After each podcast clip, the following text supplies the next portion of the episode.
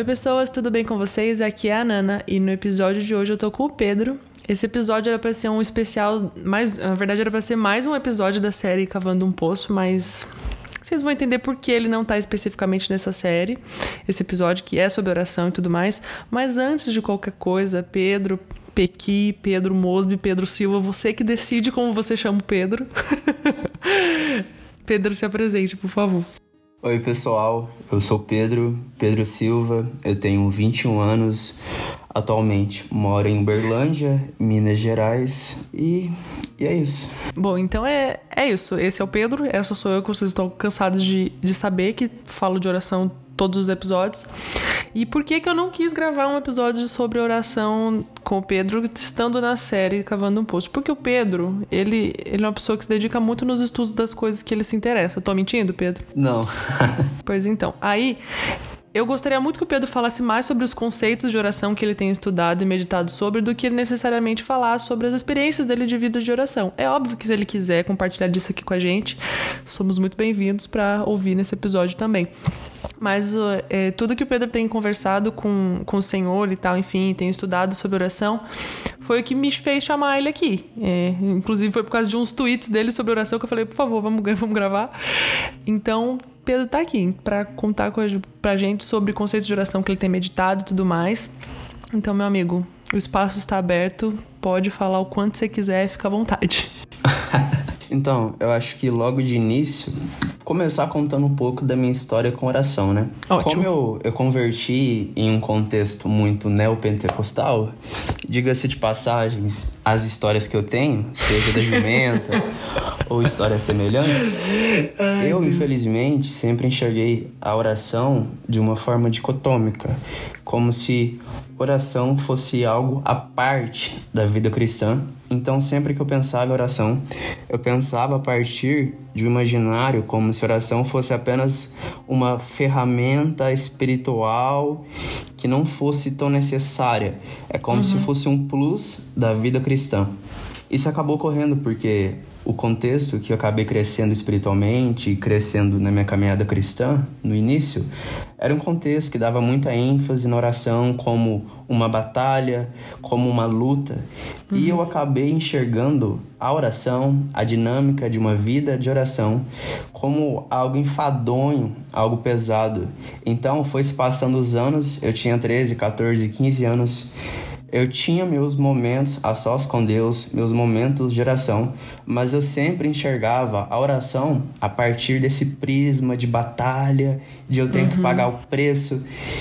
E algo que mudou drasticamente a minha vida ao longo dos últimos anos, de dois, três anos para cá, foi quando eu comecei a descobrir como que oração, acima de tudo, é encontrar um deleite na presença de Deus. Oração mais do que tudo, é um lugar de deleite e satisfação na beleza divina. Uhum. Então eu acho que de início a principal verdade que eu comecei a compreender de alguns anos para cá foi essa principal verdade sobre oração, que oração, acima de tudo, é deleite e satisfação em quem Deus é. Uhum. E eu acredito que esse foi o segredo de Davi. Davi conseguiu entender no Salmo 23 essas três verdades que eu tenho estudado de um tempo para cá e eu tenho visto que ela é bem comum, tanto no Antigo Testamento, Novo Testamento, como nos autores que abordam sobre espiritualidade. Isso é bem comum, tanto com uhum. Michel, do que está escrevendo, como o Leonard Ravenhill, o Mike Bickle, o Curl, o Richard Foster, ou até mesmo a Hinaue, ou alguns místicos de tradição da espiritualidade do deserto, que é o que? Que é tratar da oração, podemos dizer de cinco formas, a partir de cinco divisões. Embora claramente existem muito, existe muito mais a ser dito sobre essas divisões. Eu gosto de dividir oração, quando eu penso oração, dessas cinco formas. A oração vocal, que é orar com palavras, seja uma lista de oração ou palavras espontâneas. E eu gosto muito de uma frase da Teresa de Ávila, que é uma mística do século XVI, que ela diz o seguinte: na oração vocal, a mente e o coração devem estar atentos ao que você disse. Então, uma verdade sobre a oração com palavras, a oração vocal, é que nesse momento nos colocamos em um processo de, de se achegar diante de Deus, não apenas com o nosso coração, mas com a nossa mente, de uma forma integral. Essa é a primeira divisão, tentando pensar sobre oração em dogmas, em divisões diferentes. Uhum. Então, a segunda verdade o segundo princípio que eu tenho percebido lendo alguns autores é como a oração também é meditação. Meditação Sim. é nada mais do que orar com a mente, especialmente lendo, refletindo sobre a escritura e entrando em diálogo com Deus.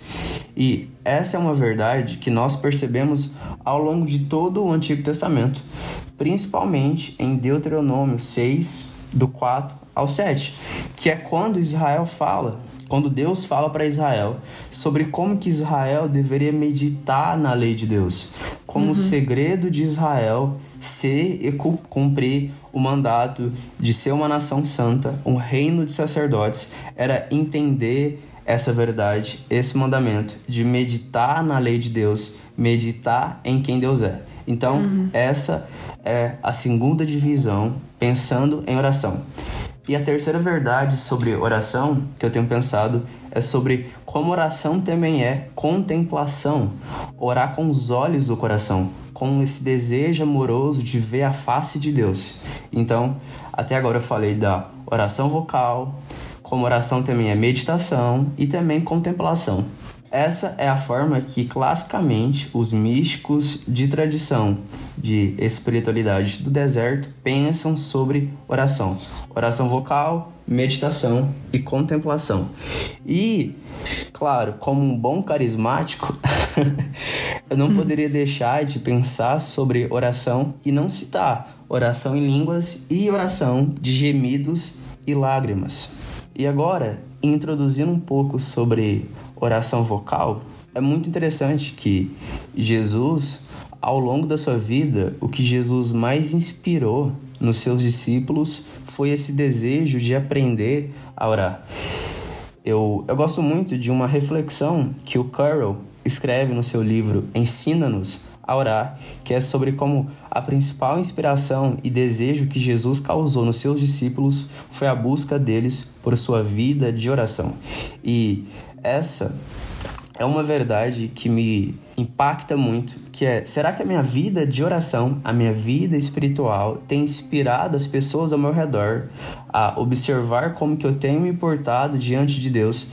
E isso tem instigado eles a desejar ter mais tempo com Deus? Eu gosto muito quando Carroll escreve a respeito disso, sobre como a dinâmica da vida cristã deve inspirar uns aos outros a ter mais tempo com Deus, a ter uma dinâmica espiritual mais aprofundada.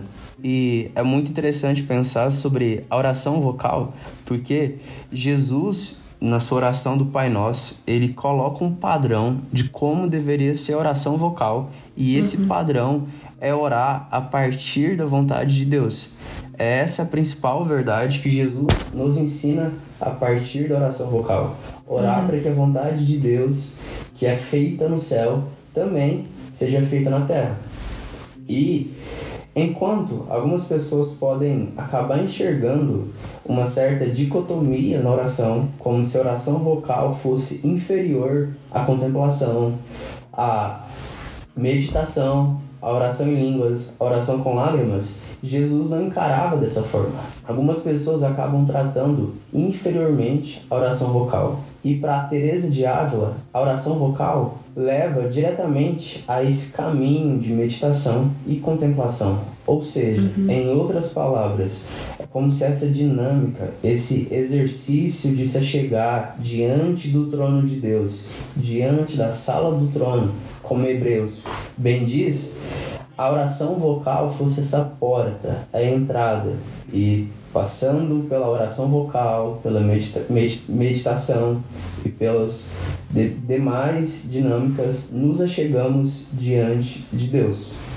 Então, a porta de acesso à oração, a primeira verdade, o primeiro princípio de uma vida espiritual, de uma cultura de oração, é entender a importância da oração vocal, seja com palavras espontâneas ou seja até mesmo com uma lista de oração. Eu ia te fazer exatamente essa pergunta, assim, de desse conceito que você trouxe até da Teresa de Ávila, que, pelo menos para mim, na minha vida, na minha vida de oração, muitas vezes eu me peguei nesse sentido, assim, fazendo o oposto do que ela faz, né? de, tipo, de valorizar mais uma coisa do que outra. E eu acho que isso acontece muito comumente na vida do cristão, assim, ou enfim, nas nossas vidas, de a gente, às vezes, valorizar mais uma coisa do que a outra e acabar, sim, desprezando algo que é tão precioso, né? Eu, por exemplo, por muito tempo tive muita dificuldade de fazer orações vocais. Era tipo, eu dentro da minha cabeça e acabou.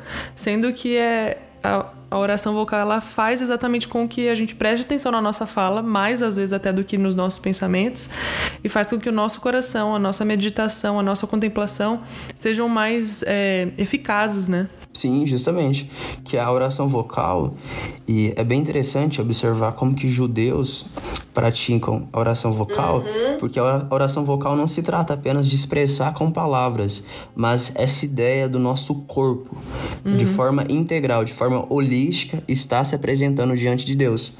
Até por conta disso, judeus normalmente têm essa prática de quando eles vão orar, eles mexerem todo o corpo, como se fosse um gesto diante de Deus. De Deus, uhum. não é apenas a minha língua que te adora, mas todo o meu ser está diante de ti e respondendo quem você é. A outra verdade, a outra divisão dentro dessa categorização sobre oração é a meditação, que também pode ser definida como orar com a mente. Que eu acho que após o período do iluminismo, eu creio que hoje em dia a meditação é a principal ênfase de espiritualidade que cristãos normalmente aprendem e crescem. Uhum.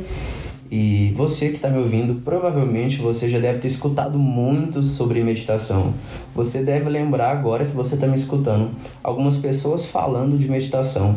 Então, o cristão médium está bem familiarizado com esse termo de meditar uhum. na lei de Deus. E é muito interessante quando a gente observa o Salmo 1 e 2, onde fala que abençoado é aquele que medita na lei de Deus. Essa é uma verdade que o salmista Davi também praticou. Davi, no Salmo 23, onde ele fala que ele desejava uma coisa só. Essa era uma verdade que ele também desejava. Estar na casa de Deus, meditando na sua lei, dia e noite. Então, uma segunda verdade sobre a oração é que oração também é meditação. Usando uma analogia, é como se acessássemos esse caminho, essa jornada de uma vida espiritual a partir da oração vocal e logo em seguida, conforme a nossa boca, a nossa mente vai trabalhando com palavras, o nosso interior vai meditando na lei de Deus sobre quem Deus é. E a terceira verdade sobre oração, a ter terceira divisão, é que oração também é contemplação. E de alguns anos para cá, essa verdade, não que eu tenha colocado essa verdade como algo superior às outras verdades sobre a oração, mas é interessante como de alguns anos para cá, esse princípio de como oração é contemplação, é deleite, é fascinação, tem cativado o meu coração e contando um pouco da minha história, é, é interessante como que no início da minha caminhada cristã, algumas passagens da Bíblia sempre cativavam meu coração, seja Êxodo 19, seja Isaías 6, ou seja, Apocalipse 4. Uhum. E naquela época, naqueles momentos, eu não compreendia qual era as semelhanças entre essas passagens.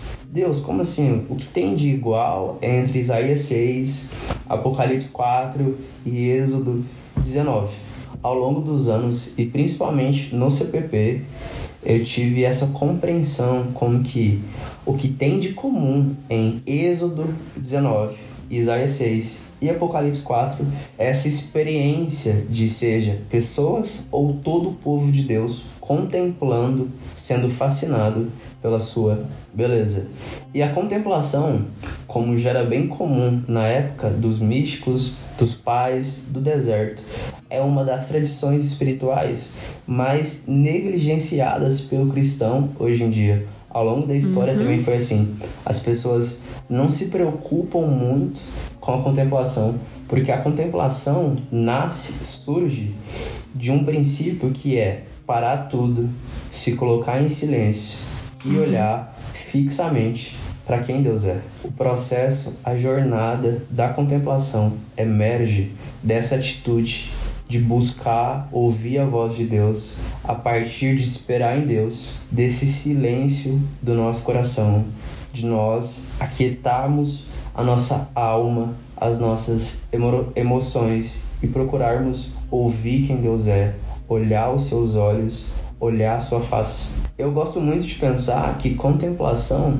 usando uma boa analogia, é como se estivéssemos passando o tempo à toa com Deus. Sabe, Nana, quando você está com Gabriel e vocês estão tanto tempo um perto do outro que vocês estão um do lado do outro porque a presença daquela pessoa ali do seu lado te satisfaz muito? É uhum. É como se você gosta tanto de uma pessoa que você está passando tempo à toa com ela, simplesmente porque a presença dela te é agradável. Eu gosto uhum. muito de pensar na contemplação a partir dessa analogia de que contemplação é passar tempo à toa com Deus, olhando fixamente para quem Ele é. Tinha uma canção na antiga igreja que eu, que eu ia que falava. Tinha uma frase né, na canção que falava: Desperdi sua vida e tudo em ti, né? Sobre o nosso relacionamento com o Senhor. E eu acho que esse, essa sensação de. Né, que eles usam, esse verbo usado na frase de desperdiçar é muito isso que você tá falando. Tipo assim, eu tenho. A gente sabe como a vida é corrida e tudo mais. Mas para viver a vida de contemplação, né? A gente precisa de fato gastar esse tempo à toa, como você falou, de desperdiçar o nosso tempo na presença de Deus. E não enxergar isso de fato como um desperdício, né? Mas entender que esse verbo é usado no sentido de passar tempo demais, né? Sim, sim. e eu gosto muito de realmente enxergar isso, que, como você falou, a contemplação é passar esse tempo com Deus, buscando escutar sua voz enxergar a beleza no seu rosto. É como literalmente essa dinâmica de uma noiva apaixonada, que ela deseja o tempo todo olhar para o rosto do seu noivo. E esse olhar, esse vislumbre, simultaneamente e consumindo o coração dela de paixão. Essa coisa da contemplação acho que é o que eu mais falo aqui no, podcast quando falo sobre oração, porque vem muito do que você falou no comecinho, né? A gente aprende muito sobre oração ser tipo um campo de batalha. E aí a gente aprende, né? É, é colocado meio que quase no nosso subconsciente que oração é sempre difícil. Nunca é um negócio prazeroso, nunca é gostoso, é sempre, tá, sabe? Por, por ser aquele campo de batalha, né? Parece que, tipo, nunca vai ser prazeroso, não é gostoso, mas é muito pelo contrário.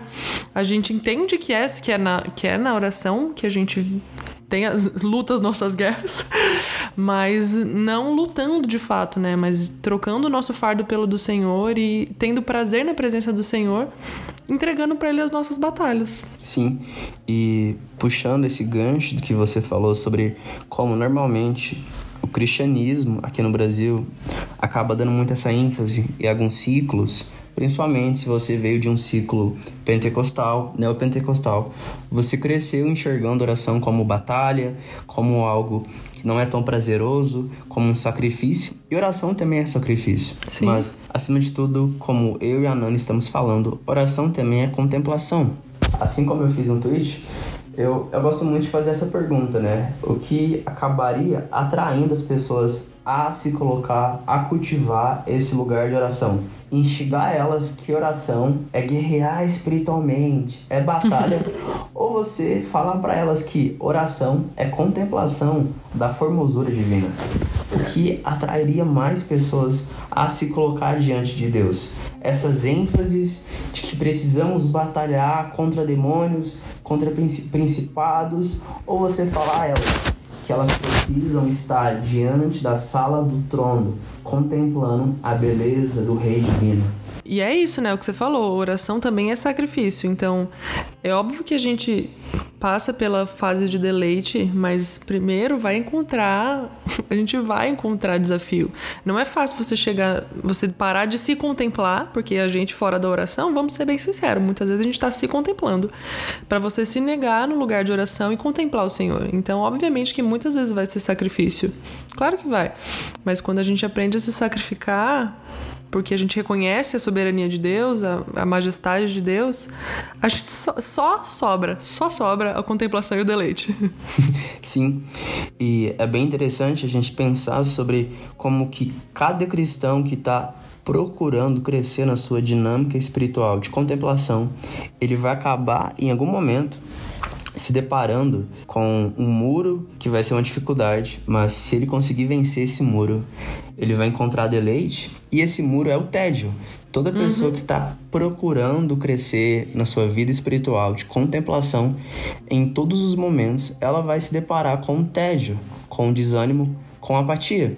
E eu gosto muito de perceber como que a melhor forma, a melhor arma para vencer o tédio é a fascinação. Se nós tivermos essa ousadia, essa determinação de continuarmos buscando a face de Deus, Deus vai derramar pelo seu espírito esse espírito Sim. de fascinação que vai vencer o nosso tédio, que vai vencer a apatia do nosso coração. E parafraseando o Thomas A. Kempis, eu gosto muito de uma citação dele, onde ele fala que o que é mais prazeroso do que um simples olhar dirigido a Deus, um rápido vislumbre em contemplação, aonde nós vemos que ele, o rei noivo, nada se compara a ele. Ele é a essência do belo.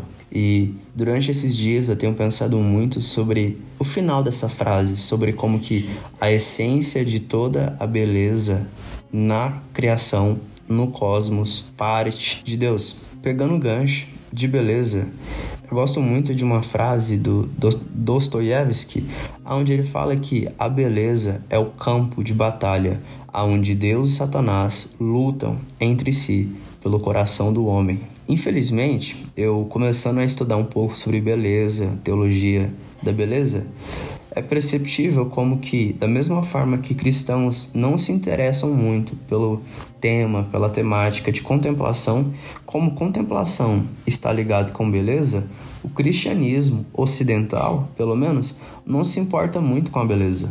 Não se importa muito em entender como que beleza uhum. é uma verdade, é uma dinâmica essencial da tradição espiritual cristã. Até por conta disso, um autor muito conhecido, católico, chamado Hans Urs von Balthasar.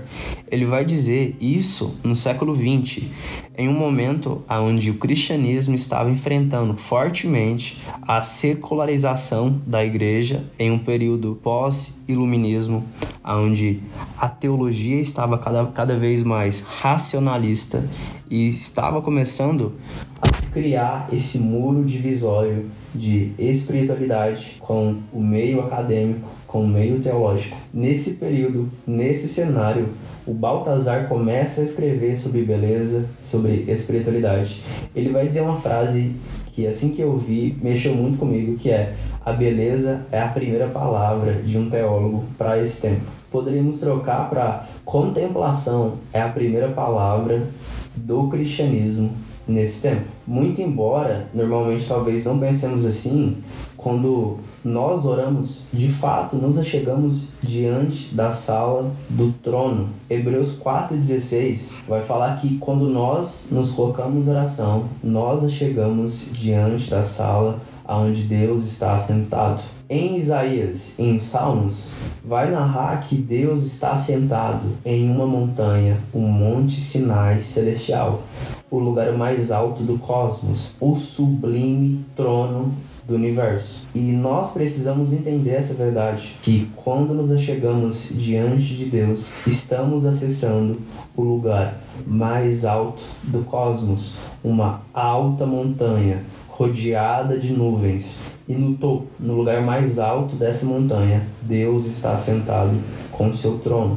E que quando nós nos achegamos em oração, a partir da confiança na obra de Jesus na cruz, nos colocamos nesse lugar, a majestade da sala do trono, a esfera da beleza de Deus. Então, eu não gosto apenas de pensar em contemplação como algo intrinsecamente do coração, mas a contemplação sendo algo que acaba mesclando com a meditação. Nós precisamos resgatar essa verdade que a nossa espiritualidade cristã redefine a nossa imaginação criativa.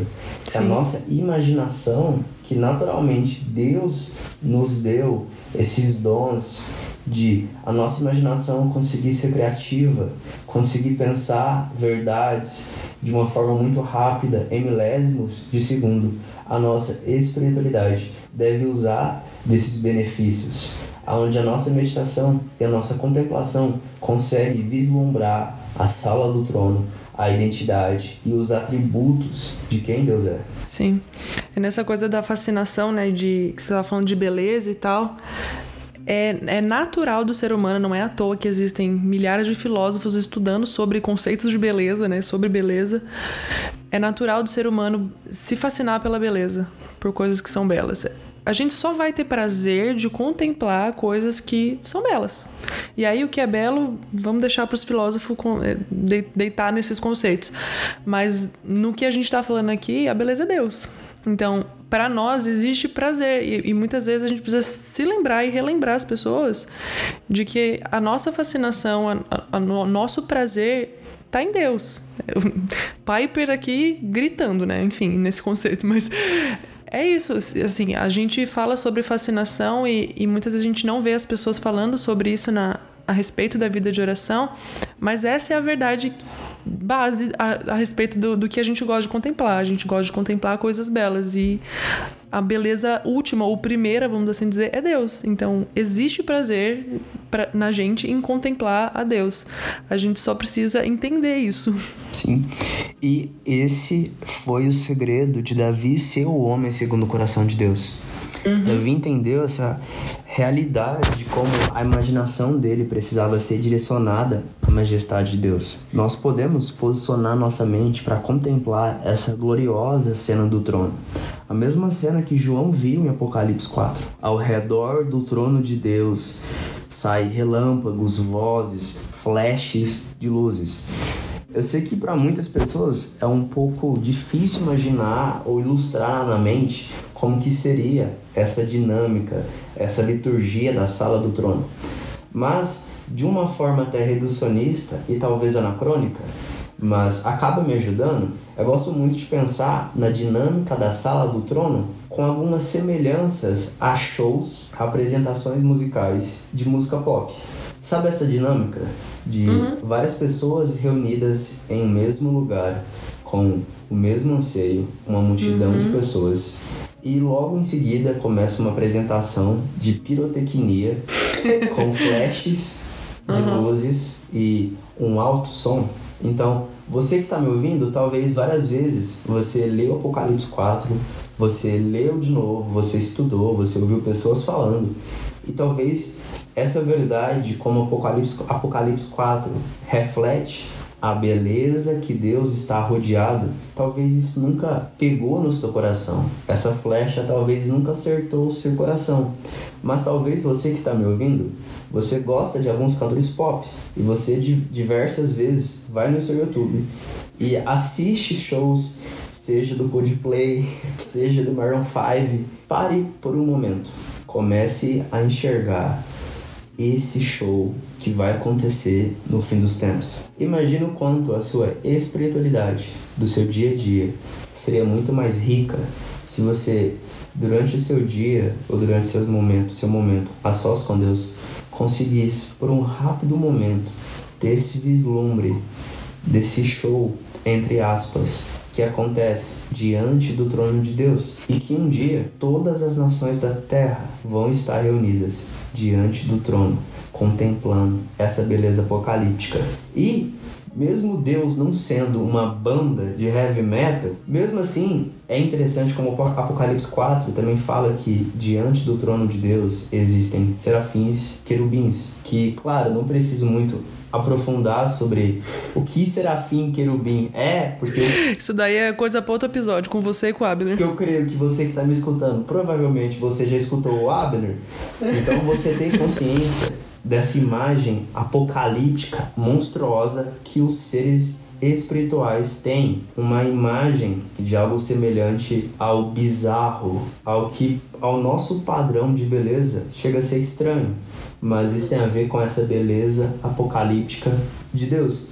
Então, quando eu falo de contemplação, eu gosto muito, muito de pensar de uma forma prática, não ser só algo teórico, mas conseguir aplicar isso no meu dia a dia. Eu falei um pouco sobre como que eu gosto de pensar na contemplação de Apocalipse 4 em dinâmicas, em analogias, quando eu assisto a shows e eu procuro redirecionar minha mente a como um dia vai ter uma experiência semelhante ao trono de Deus, a relâmpagos, flashes de luzes, fogo e monstro e tudo que tem direito. E essa realidade, Davi conseguiu entender. Davi conseguiu entender a liturgia que acontece diante do trono de Deus.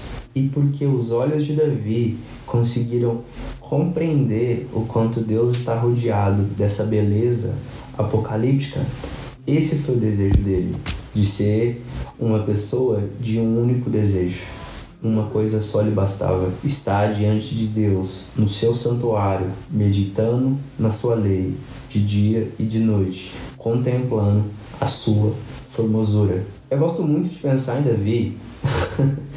e aqui, eu acho que a Nana. Temos um protagonista nesse episódio, Davi.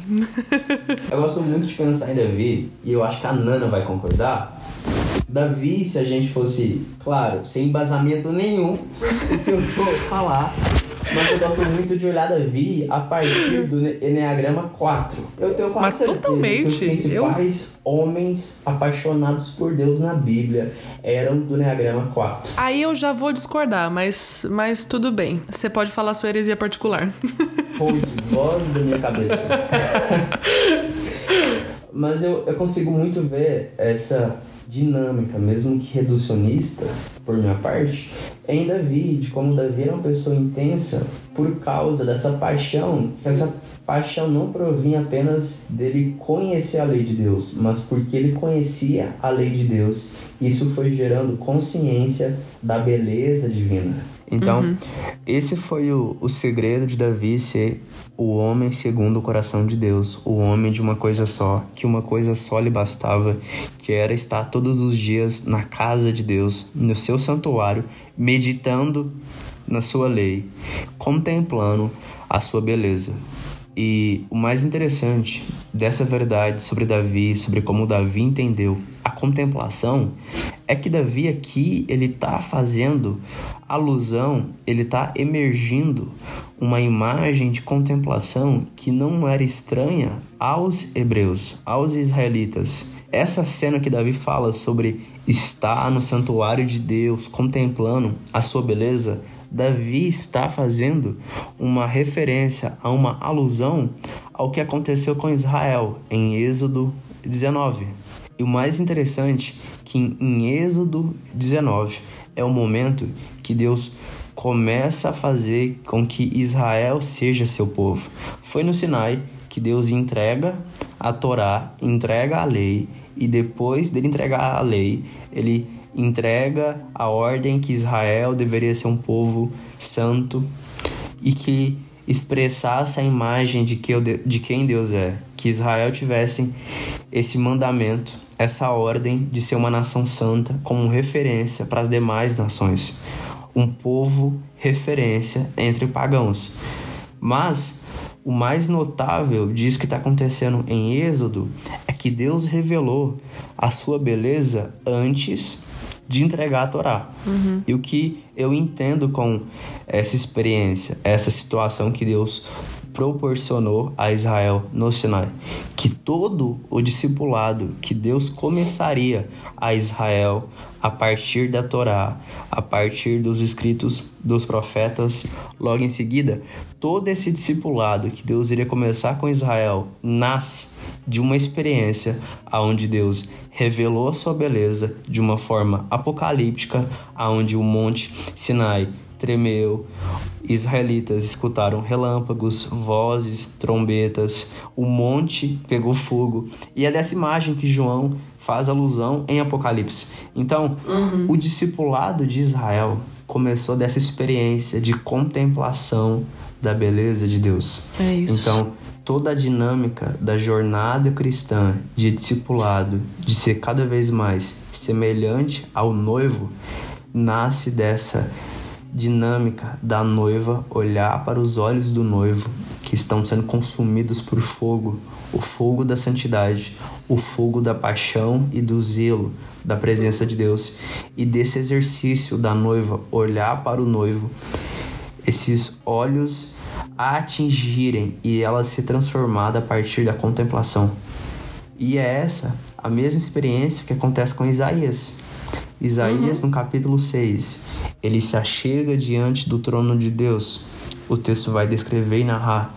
E porque ele contemplou a, contemplou a beleza da santidade, ele diz que ai dele porque os porque a boca dele, os lábios dele estavam contaminados, porque ele habitava em um povo de impuros lábios. E o mais interessante que é porque Isaías contemplou a beleza da Trindade. Um serafim pega uma brasa de fogo e toca em sua boca. A experiência de Davi contemplar a majestade divina o afetou.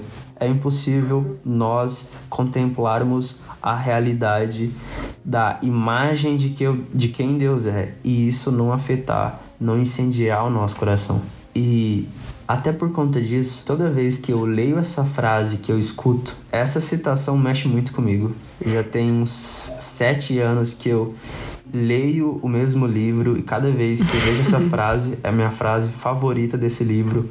E esse livro é Porque Tarda o Pleno Avivamento. E a frase que eu mais gosto, a reflexão que eu mais gosto do Heaven Hill é quando o Heaven Hill fala que se nós tivéssemos cinco minutos, apenas cinco minutos dentro da eternidade, ele diz que ele crê que cada um de nós iríamos ter desejado, sacrificado mais, orado mais, amado mais, soado mais, agoniado mais, chorado mais. A cada vez que, que eu penso nessa, nessa frase, sabe, essa consciência do quanto toda experiência de beleza aponta para a eternidade e o quanto se nós tivéssemos essa consciência da real beleza que a eternidade nos espera, o quanto o nosso dia hoje seria diferente tem até um episódio aqui, né, que eu já gravei sobre a necessidade da gente ter os olhos voltados para a eternidade, né? Tá, tá, sempre frequente na nossa mente, que tem total a ver com essa frase do Raven Hill, que é isso, né? Se a gente tiver os olhos voltados para a eternidade, infelizmente a gente não vai ter essa experiência de ter cinco minutos na eternidade, né? E, e para ter um gostinho agora. Mas se a gente tiver os olhos voltados para ela, a nossa fascinação não vai ser outra coisa senão aquele a quem a gente, com quem a gente vai dividir a eternidade. Então eu acho que essa frase dele serve pra gente hoje, sabe? Mesmo que a gente não tenha esses cinco minutos. A gente não vai ter, a gente sabe que a gente não vai ter, mas se a gente tivesse, né? A gente com certeza teria um arrependimento maior a respeito da nossa comunhão com Deus. Mas já sabendo que a gente não vai ter esses cinco minutos, a gente precisa se arrepender já, desde já. Porque se a gente tivesse, a gente se arrependeria. Como a gente sabe que se a gente tivesse, mas não vai ter, por, por que, que a gente já, já não se arrepende, sabe? Sim, e eu gosto muito de usar essa frase do Heaven Hill e tentar, mesmo que de uma forma muito reducionista e impossibilitada, porque ainda temos esse corpo que não passou por uma glorificação, uhum. tentar trabalhar a meditação nessa realidade. Da minha mente olhar, tentar imaginar, enxergar, fazer alguma imagem, alguma alusão de como é a realidade que Isaías viu, o que Isaías uhum. viu, o que João no Apocalipse viu, o que Moisés viu, o que eles viram, que beleza é essa? Que passou nos olhos deles essa experiência contemplativa como Davi foi transformado para essa realidade dessa contemplação. É, é, interessante porque parece que ao longo de toda a narrativa de Deus com Israel, é essa a dinâmica que Deus faz com Israel. Deus se uhum. apresenta como um noivo no Sinai, onde Deus está casando com o povo. E logo em seguida Israel desobedece a Deus e Deus usa Oséias com aquela analogia que Israel tinha adulterado. Só que, pelo que parece, a forma de Deus atrair Israel sempre é a mesma. Deus revelando a sua beleza. Exatamente. Ele como noivo sempre abrindo os olhos da sua noiva e revelando quem ele é. Essa é a dinâmica de Deus atrair o seu povo. Deus sempre atrai e atraiu Israel e vai continuar atraindo Israel até o fim dos tempos, até o escatom, a partir desse exercício de atração pela beleza, de abrir os olhos da sua noiva. E olha, ele falando, ele demonstrando ao seu povo que ele é o Deus belo, o Deus noivo. E nós podemos muito bem descansar e termos um consolo nessa verdade. Que da mesma forma que Deus sempre atrai Israel pela sua beleza, não importa a adversidade ou a situação que nós estamos passando, ele sempre vai atrair-nos, atrair-nos pela sua beleza. Ele sempre vai abrir nossos olhos para enxergar que os olhos dele estão como brasas de fogo, de zelo e paixão pelo seu povo. Nós podemos descansar nessa verdade. Ele é o noivo que sempre atrai a sua noiva pela sua beleza. E falando um pouco dessa dinâmica de como que a contemplação da beleza afeta diretamente o discipulado. Isso aconteceu com Israel no Sinai. Isso aconteceu com o discipulado de Deus com Isaías a partir do capítulo 6. Ultimamente eu tenho lido um livro do Samuel Whitefield que o título, se fosse traduzido, seria O Discipulado Começa com a Contemplação. Eu acho que deve sair traduzido em português esse ano, pelo impacto, se eu não me engano. Mas uma verdade que o Samuel expressa e que eu não tinha parado muito para pensar, para refletir e que tem me pegado muito como uma flecha, não é apenas o exercício da contemplação individual, mas como que as principais experiências de contemplação ao longo da Bíblia é de Deus derramando contemplação comunitária.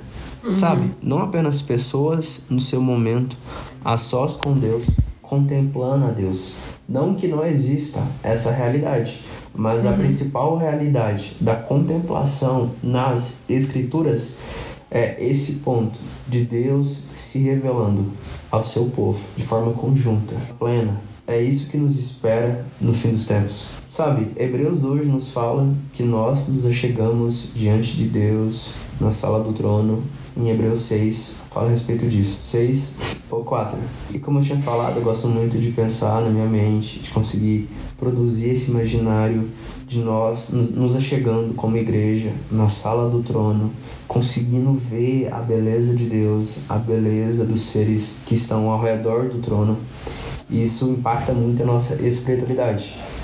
Mas podemos descansar que existe uma realidade muito maior que nos aguarda a realidade do dia que a montanha de Deus vai descer para a terra. E é bem interessante que o autor de Hebreus não escreve por acaso que nós devemos nos achegar diante da sala de Deus que está no Monte Sinai.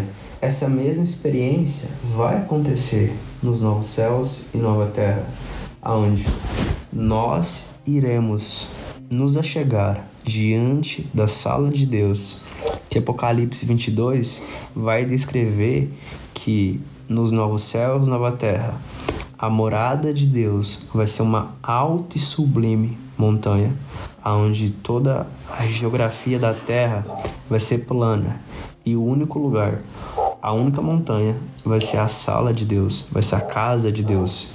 E é essa dinâmica que o autor de Hebreus nos encoraja a acessarmos hoje com a nossa mentalidade, com o nosso imaginário já sendo afetado por essa verdade que é real hoje, mas que é uma seta, um prenúncio da realidade vindoura.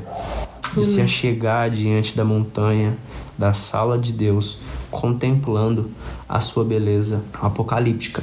Eu gosto muito de uma passagem de 2 Tessalonicenses 1, capítulo 1, versículo 10, onde fala que quando Jesus vier, ele vai vir para ser admirado pelos seus santos.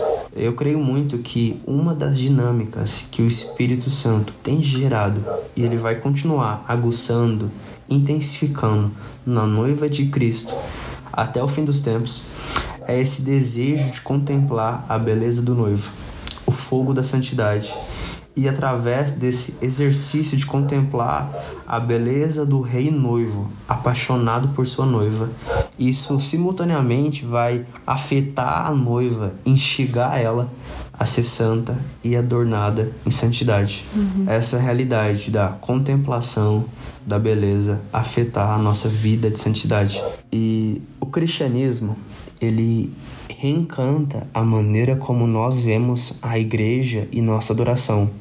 A espiritualidade cristã, eu gosto muito de pensar que ela está intrinsecamente relacionada a uma imaginação criativa sendo redirecionada à beleza de Deus. Sabe, não importa que o cristianismo moderno de Twitter, TikTok, quer que você pense. A adoração cristã não é apenas um eu Jesus sozinho com as luzes apagadas. Existe uhum. essa realidade, mas é algo muito maior. A adoração Sim. cristã é algo muito mais comunitário e contemplativo. É literalmente a convergência do passado, presente e futuro. É um verdadeiro evento de nexo, aonde a era que está por vir irrompe no presente é onde a nossa igreja, a nossa expressão da igreja atual, converge com a igreja histórica e escatológica. E nessa frequência, a nossa igreja de domingo é algo muito mais do que entrarmos em um prédio, em um galpão. É nós nos, nos achegarmos ao Monte Sião, a cidade de Deus vivo. Quando nós entramos em seus portões e nos achegamos a essa assembleia, sabe? Essa experiência comunitária que nós vivemos hoje de contemplação é um prenúncio do que nos espera, é um prenúncio da revelação da plenitude da beleza divina. Nós, como cristãos, precisamos resgatar a importância desse imaginário de contemplação no nosso meio. Essa doce e incendiante verdade que a adoração cristã é uma experiência de fascinação e contemplação comunitária da beleza do Deus noivo. Amém. Finalizando, eu creio que uma das principais chaves para nós cultivarmos uma vida de oração que pouco a pouco vai enfrentar tédio, desânimo, apatia, adversidade. Cada um de nós teremos nossos dias que estaremos decepcionados, apáticos, amargurados. A chave para nós vencermos nós mesmos nesse dia basta um vislumbre, basta um olhar para a beleza do noivo. E isso cativar o nosso coração. Então, eu oro para que você que me escutou, escutou a Nana, a minha oração é uma só, que o seu coração tenha o mesmo desejo que Davi teve de uma só coisa: cultivar essa fascinação pela beleza divina. Amém.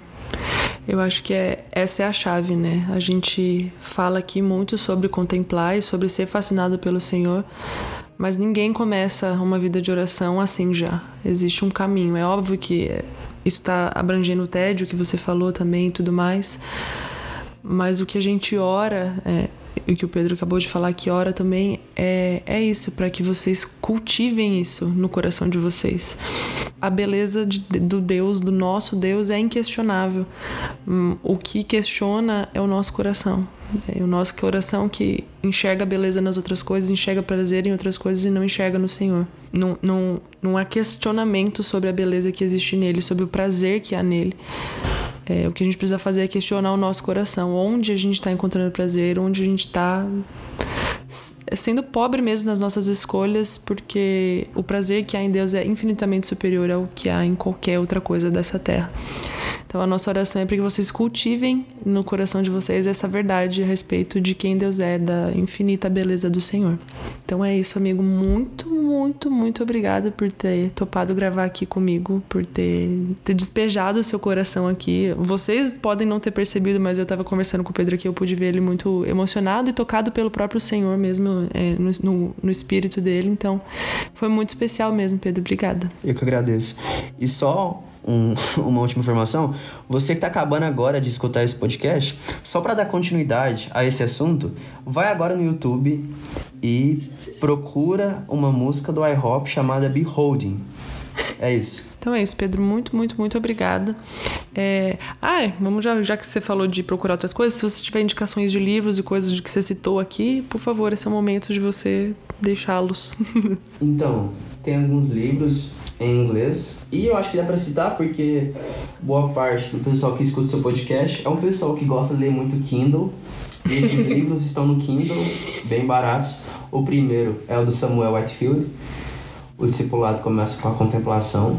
Claro, eu não poderia deixar de recomendar Richard Foster, Mike Bickle, o Michel, mas eu acho que esse do Samuel é um livro que todos devem ler. Se você já quer ler, você pode ler agora no Kindle, tá bem barato. Mas eu também tenho outro para recomendar, que é um do Brent Petrie, estou lendo no momento, que ele vai traçar uma jornada de como que a espiritualidade cristã foi se alterando durante a história e como que infelizmente nós perdemos essa verdade da contemplação. Caramba, que interessante. Mas eu, eu acho que é isso. É esses livros os mais interessantes. Então é isso, gente. Se vocês não souberem ler inglês, façam como eu. Eu sei, mas eu tenho muita preguiça e esperem o lançamento em português. E é isso, Pedro. Muito, muito obrigada aqui novamente. Foi um prazerzão te receber aqui. E como eu faço com todos os convidados que eu amo receber aqui, o convite está aberto para voltar. É isso. Então é isso, pessoal. Até o próximo episódio. Vão orar, pelo amor de Deus. Um beijo e um queijo.